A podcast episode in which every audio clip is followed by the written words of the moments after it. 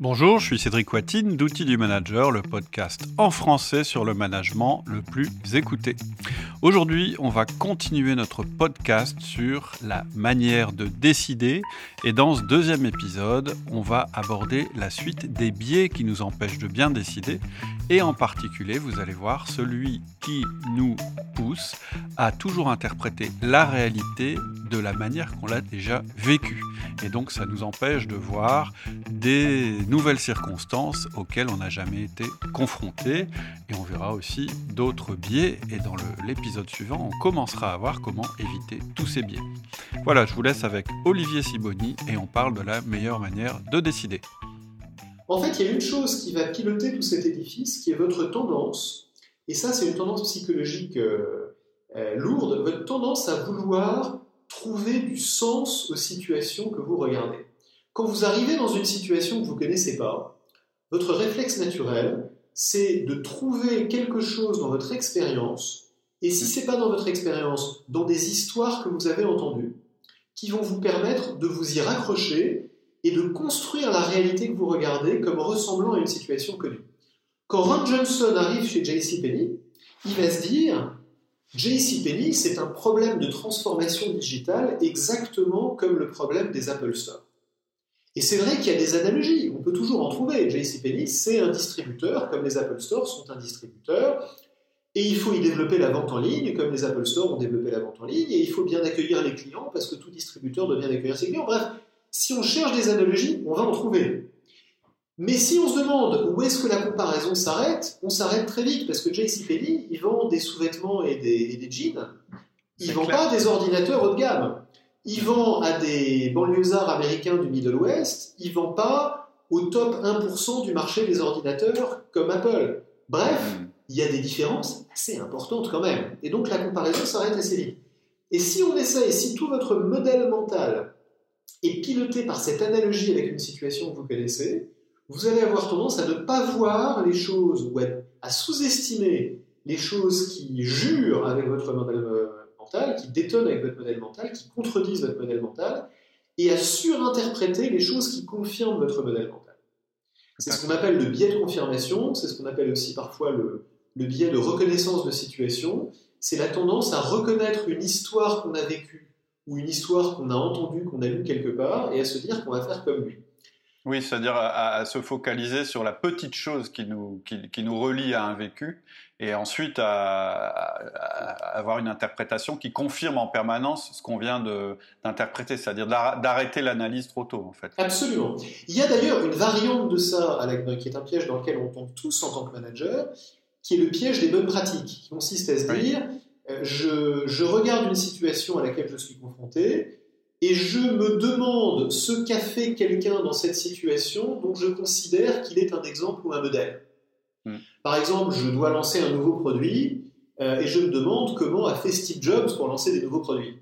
Hmm. Et, ça paraît inattaquable comme raisonnement de se dire ce que ce qu'a fait Steve Jobs qui lui a donné tellement de succès, ça doit réussir chez moi. Hmm. En fait, c'est un raisonnement, si on le creuse deux minutes, qui n'a aucun sens qui n'a juste aucun sens. Parce que, oui, parce que, parce que vous n'êtes pas Steve Jobs. Parce que vous n'êtes pas Steve Jobs. Et parce que la situation dans laquelle vous êtes n'est pas celle de Steve Jobs. Et que ce qui a fait le succès de Steve Jobs, c'est cette pratique que vous allez regarder, par exemple, le fait d'avoir designé des produits qui sont euh, euh, merveilleusement esthétiques. Voilà, je prends là mes, AirPods, c'est un, magnifique produit qui a une magnifique esthétique. Et des tas de designers vont vous dire le succès d'Apple, c'est la qualité de son design. Hmm. Bien sûr, et donc ils vont en conclure que si je fais un produit qui a un beau design, ça sera forcément un grand succès. Ah, c'est sûr que ça aide, toutes choses égales par ailleurs, d'avoir un produit qui a un beau design plutôt qu'un produit qui n'a pas un beau design. Mais dans le succès d'Apple, il y a beaucoup d'autres choses. Énormément d'autres choses. Donc, hmm. si on essaye de trouver une seule raison au succès d'Apple, un seul facteur de son succès, on va forcément se tromper. Et, et donc, essayer de se dire, je vais calquer mon comportement sur ce qui a réussi à d'autres, en fait, vous conduit presque toujours à isoler une chose parmi beaucoup dans ce que les autres ont fait et qui a fait leur succès, et c'est presque toujours une erreur. Hmm. Donc ça, c'est la troisième idée. Et puis, il y en a deux autres qui sont très importantes pour les, pour les leaders qui nous écoutent, qui sont, et je vais regrouper en, un seul, euh, en une seule histoire pour vous l'illustrer, qui sont les biais d'intérêt et de groupe. En fait, on a tous tendance à croire des choses qui sont dans notre intérêt, et on a tous tendance à croire des choses qui correspondent à ce que pensent les gens qui sont autour de nous, et à vouloir s'entendre avec les gens autour de nous. Quand vous êtes en groupe et que vous prenez une décision en groupe, et quand vous êtes par exemple un membre d'une équipe de direction qui a un chef, ces deux biais vont converger pour dire mon intérêt c'est d'être d'accord avec le groupe et l'intérêt du groupe c'est d'être d'accord avec le chef.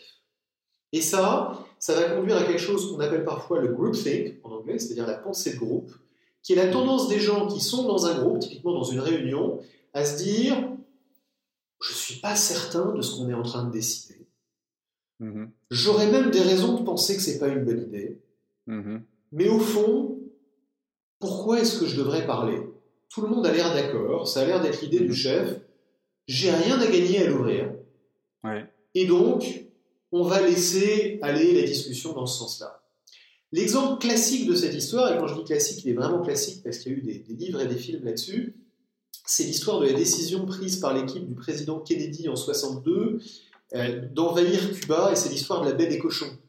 Et quand on demande aux... C'est une catastrophe, évidemment, comme chacun sait. Euh, en fait, quand on regarde le plan qui avait été présenté à Kennedy, c'est un plan qui tenait vraiment pas la route. C'était un plan absurde pour, pour mille raisons. Mais vraiment, on pourrait en parler pendant des heures. Et il y a eu des, des tonnes de livres écrits là-dessus qui expliquent à quel point c'était un plan stupide. Vraiment, la seule question logique qu'on puisse se poser, c'est comment est-ce que tous ces gens intelligents ont pris une décision aussi stupide? Et en fait, un certain nombre d'entre eux ont écrit là-dessus, ont raconté leur histoire, et on dit, en fait, il y a un conseiller de, de Kennedy qui s'appelle Schlesinger qui le dit très bien, qui dit c'était impossible dans les circonstances de la discussion de dire qu'on n'était pas d'accord. Et en fait, savoir créer une discussion dont les circonstances font qu'on peut dire qu'on n'est pas d'accord, ça ne se fait pas tout seul, ça demande qu'on y travaille.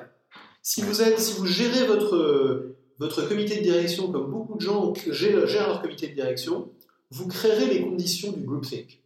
Donc tous ces biais, là je prends l'exemple du groupthink, mais c'est vrai des autres, tous ces biais sont des choses qui vont se manifester naturellement et qui vont nous conduire naturellement à prendre des décisions qui peuvent être très mauvaises si on ne met pas en place des méthodes pour les éviter. Ils sont d'une certaine manière notre pente naturelle ils vont avoir tendance à, à nous induire en erreur si on ne fait pas en sorte de prendre des bonnes décisions consciemment.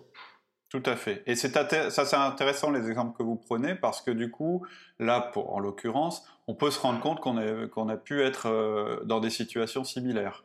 Et donc déjà de repérer chez soi à quel biais on est plus ou moins euh, exposé, parce que ça doit un peu dépendre de notre tempérament. On est optimiste, on est pessimiste, on attend, etc., etc. Déjà de se connaître soi-même. Absolument. Se, se, connaître soi-même aide beaucoup. ayant dit cela je veux pas, je, veux pas avoir l'air euh, pessimiste, mais on a tous tous ces biais. Encore une fois, on les a pour d'excellentes raisons. Je reprends l'exemple du biais d'optimisme. Si vous n'étiez pas optimiste, la vie serait horrible. Donc, vous avez besoin d'avoir ces biais. Si vous n'étiez pas naturellement enclin à vous entendre avec les gens autour de vous, ça serait très difficile de faire fonctionner un groupe. Donc, le groupthink est l'extrême d'une tendance qui est bonne. Ce qu'il faut, c'est essayer de ne pas tomber dans ces extrêmes au moment où on prend des décisions importantes. Et donc, quand on prend des décisions importantes, quand on prend des décisions stratégiques, quand on prend des décisions qui méritent qu'on prenne le temps de s'y arrêter, mhm. il faut se demander comment est-ce qu'on va faire en sorte d'éviter que ces biais cognitifs nous induisent en erreur. Absolument. Hmm. Alors, donc ça c'est la partie, je dirais, plus activable de, ce que vous êtes euh, en train de dire. Qu'est-ce qu'on peut mettre en place euh, dans son processus de décision ou dans notre manière de faire pour compenser ces biais cognitifs? Une fois qu'on a identifié qu'ils existaient, euh, qu'est-ce qu'on peut faire en fait avec notre équipe pour, pour éviter ça? Alors, je vais, avant, avant de vous répondre, je vais, je vais faire un petit détour pour vous dire d'abord ce qu'on ne peut pas faire. Et, la raison pour laquelle je vais vous le dire, c'est que c'est la tendance qu'on a tous quand on entend ces histoires de biais cognitifs. C'est la tendance que, c'est ce que vous disent beaucoup de, beaucoup de livres et d'articles sur les, sur les biais cognitifs et comportementaux. Ils vous disent, bah, maintenant que je vous ai mis en garde contre ces biais cognitifs, vous allez y faire attention. Et c'est assez naturel de se dire ça. Hein, quand je vous bah, ça a été Ça a été ma réaction. C'était votre réaction. Absolument. Quand je vous dis vous avez un biais d'optimisme, vous vous dites ah bah oui, il faut que je fasse attention à pas être trop optimiste. Et quand je vous dis attention au piège des bonnes pratiques et à la tendance que vous avez à reconnaître dans la situation que vous regardez, euh, l'histoire qu'a vécue euh, Apple ou General Electric avant vous, vous allez avoir tendance à vous dire ah oui, il faut que je fasse attention à ne pas prendre les bonnes pratiques au pied de la lettre. Hmm. Et c'est bien, c'est perdez pas complètement votre temps en vous disant ça, mais euh, ce qui fait que les biais cognitifs sont un problème compliqué et intéressant, c'est que ça ne suffit pas. D'accord. Si il suffisait de se dire faisons attention à ne pas tomber dans ces pièges pour ne pas tomber dedans, les biais cognitifs ne seraient pas des biais cognitifs, ça serait de bonnes vieilles erreurs comme les autres. Et mhm. vous vous diriez, bah oui, tiens, j'ai fait une erreur, j'apprends les leçons de mon erreur. Surtout, on apprend mhm. tous les leçons de nos erreurs, c'est comme ça qu'on apprend et que notre expérience sert à quelque chose. Et donc, je la ferai plus. Le problème du biais cognitif, c'est qu'au moment où on fait l'erreur, on n'en a pas conscience. Mhm. Et que donc on ne peut pas apprendre à ne pas la faire tout seul. C'est important de prendre conscience de ça parce que ça veut dire que la seule manière dont vous allez pouvoir prendre de bonnes décisions en tant que manager, en tant que leader, mhm. c'est de vous dire deux choses. C'est de vous dire, un, je sais que je suis imparfait. Je ne peux pas être parfaitement rationnel. Je ne peux pas prendre toujours de bonnes décisions tout seul. Mhm. Donc, il faut que je m'entoure d'une équipe autour de moi qui va me compléter. Et la manière dont cette équipe va me compléter, c'est que cette équipe, elle est composée de gens qui sont différents de moi et qui donc n'ont mhm. pas les mêmes biais que moi au même moment sur la même décision. Et si on confronte nos manières de nous tromper, et on va tous se tromper une partie du temps, mais si on confronte nos manières de nous tromper, si on confronte les biais avec lesquels on approche une situation donnée, on a plus de chances de ne pas tous faire la même erreur. Si Ron Johnson avait écouté les gens autour de lui, je reprends l'exemple de Ron Johnson chez JCPenney, s'il avait écouté les gens autour de lui, il aurait entendu des gens lui dire Ron, peut-être qu'on devrait faire des tests, hmm. peut-être que notre clientèle n'est pas la même que celle d'Apple, peut-être que le prix est plus important chez nous pour les clients d'Apple. Bref, il aurait entendu des choses auxquelles lui n'était pas sensible parce qu'avec son, biais de reconnaissance de situation qui lui qui conduisait à penser que tout ressemblait à Apple, il avait tendance à ne pas le voir. Donc la première idée, c'est s'entourer d'une équipe parce qu'on admet qu'on n'est pas parfait. Et la deuxième idée, qui est importante et qui est également importante, c'est si vous vous entourez d'une équipe, vous avez besoin d'une manière de travailler en équipe pour prendre des décisions. Mhm. Parce que si vous pensez que de faire un tour de table et de dire, bon, mon idée c'est ça, mais j'ai bien conscience qu'il faut que je vous écoute parce que j'ai des biais et vous pourriez ne pas être d'accord avec moi, alors, allez-y, hein, dites-moi franchement si vous n'êtes pas d'accord. Si c'est ça votre manière de consulter votre équipe, je peux vous dire, ça ne va pas marcher. Vous pensez que vous êtes quelqu'un de tout à fait ouvert et qui écoute et ainsi de suite, et vous l'êtes sûrement, euh, mais, mais ça ne fonctionne pas quand on fait comme ça. Parce que, en plus, euh, parce que oui, oui, vous êtes, parce que vous êtes le patron, parce que vous êtes la personne euh, euh, qui, a, de l'influence sur les autres. et, on, minimise ça, c'est-à-dire que même si nos collaborateurs nous disent oui, oui, non, mais moi je te parle franchement, etc., on a quand même le gyrophare sur la tête qui dit je suis le patron. Parce que vous êtes le patron et parce que un des biais, deux, deux des biais dont on a parlé, c'est les biais d'intérêt. Et c'est dans l'intérêt de chacun d'être d'accord avec le patron plutôt que de l'ouvrir quand il n'est pas d'accord, en tout cas à court terme. Et les biais de groupe, c'est-à-dire la tendance qu'on a pas par calcul et pas par cynisme à dire oula j'ai intérêt à me taire parce qu'ils vont pas être d'accord avec moi, mais la tendance qu'on a naturellement à se dire les gens autour de moi qui sont mes collègues, qui sont intelligents, qui ont de l'expérience, que je respecte, qui ont souvent eu raison, s'ils pensent tous quelque chose, après tout il y a des chances que ça soit juste et les doutes que j'avais vont avoir tendance à s'effacer progressivement et finalement je ne vais pas les exprimer. Ça c'est le groupthink. Donc, si on n'a pas une méthode qui lutte contre cette tendance-là, qui est une tendance forte, on ne va pas entendre les gens s'exprimer et donc essayer d'avoir du collectif ne servira à rien. Vous savez, mhm. on entend souvent les gens nous dire c'est très important d'avoir une équipe dans laquelle il y a de la diversité, de la diversité de profils, de la diversité de points de vue, etc. Et c'est vrai, mais uniquement, uniquement si cette diversité s'exprime.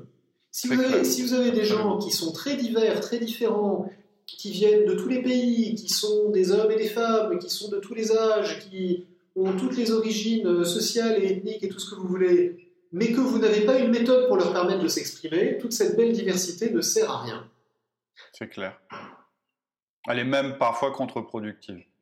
Elle est même parfois contre-productive parce qu'elle ne facilite pas l'entente et l'exécution. Absolument. C'est un autre sujet, mais c'est tout à fait vrai. Tout à fait, oui.